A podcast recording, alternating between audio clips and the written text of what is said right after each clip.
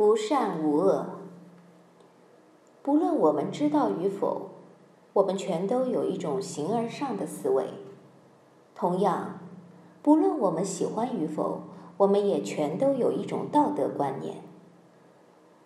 而我的道德观极为简单，对任何人既不行善，也不作恶。不作恶，不仅是因为认识到别人也拥有我裁判自己的同样权利，有权不被别人妨碍，而且还因为我认为世界上已经有足够的自然之恶，无需再由我来添加什么。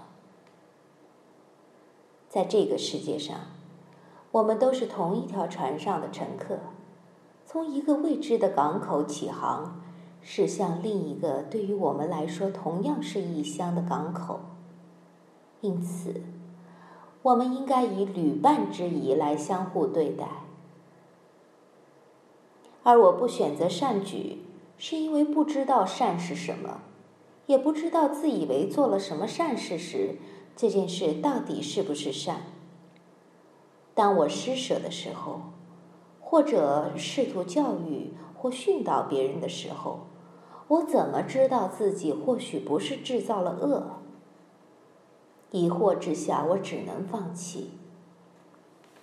我更愿意相信，帮助或者慈善，在某种情况下也是干涉他人生活的一种恶行。好心是一种心血来潮，我们没有权利让自己，即便是人道的或者侠义心肠的一时兴起，使他人成为受害者。施惠总是强加于他人的事情，这就是我对此大为憎恶的原因。如果出于道德的原因，我决定不对他人行善，也就不要求任何他人对我行善。我最痛恨的事情，是自己生病的时候受惠于他人的照看，因为这也是我讨厌对别人做的事。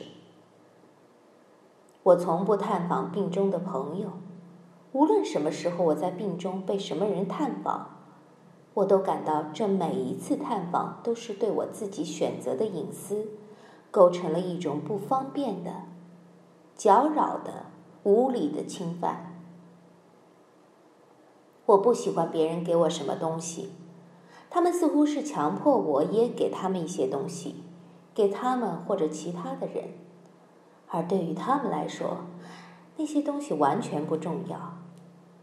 我在一种强烈拒绝的姿态下极为合群。我是但求无害的体现，但是，我仅此而已。我不想要超出这一点，也无能超出这一点。面对一切事物，我都感到一种生动的轻柔，一种智慧的关切。不过，这通通只是矫情。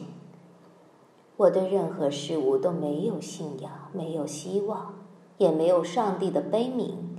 我没有感受到别的什么，只是反感和厌恶那些各种类型的真诚以及真诚的信徒，还有各种类型神秘主义及其神秘的教友。或者更不可接受的是。所有真诚者的真诚，所有神秘者的神秘。当那些神秘主义者传播着福音，当他们试图说服另一个人的知识和意志，去寻求真理或改变世界，我几乎感到一种生理的恶心。我意识到自己的幸运，不再有任何牵挂，这样。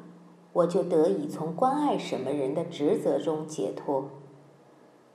这种职责不可避免的压迫着我。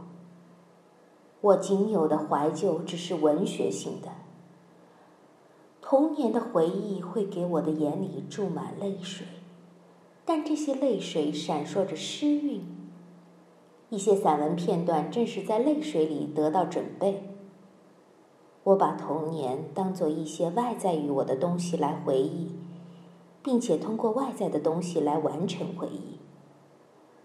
我只能回忆外在的东西，使我对童年心怀柔情的，不是乡下黄昏的温馨注入了我的心灵，而是一些物化的方式，放着茶壶的桌子，屋子里四周家具的形状，人们的面孔和身体的动作。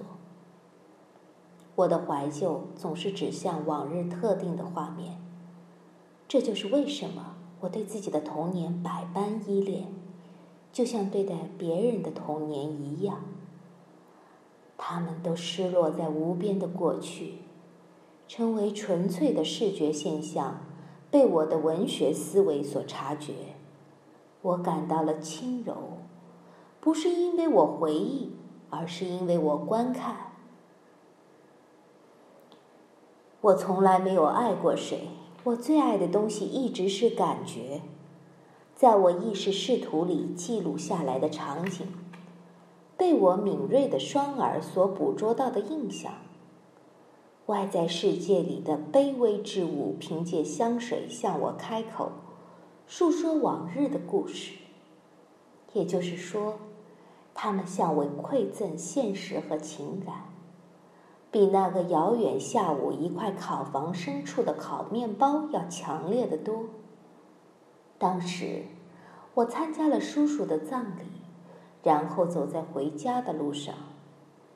叔叔是那样的喜欢过我，但不知道为什么，我在回家的路上只有一种模模糊糊、如释重负的温柔之感。这就是我的道德，我的形而上学，或者是我自己。甚至在自己的灵魂里，我也只是一个黄昏里的路人。我不属于任何事物，也不渴望任何事物。我什么也不是，只是某些非个人感觉的抽象中心，一块有感觉的镜片。虽然从墙上跌落下来，但还是在映照着万千世界。我不知道这一切给我带来的是快乐还是不快乐。我对此。毫不在乎，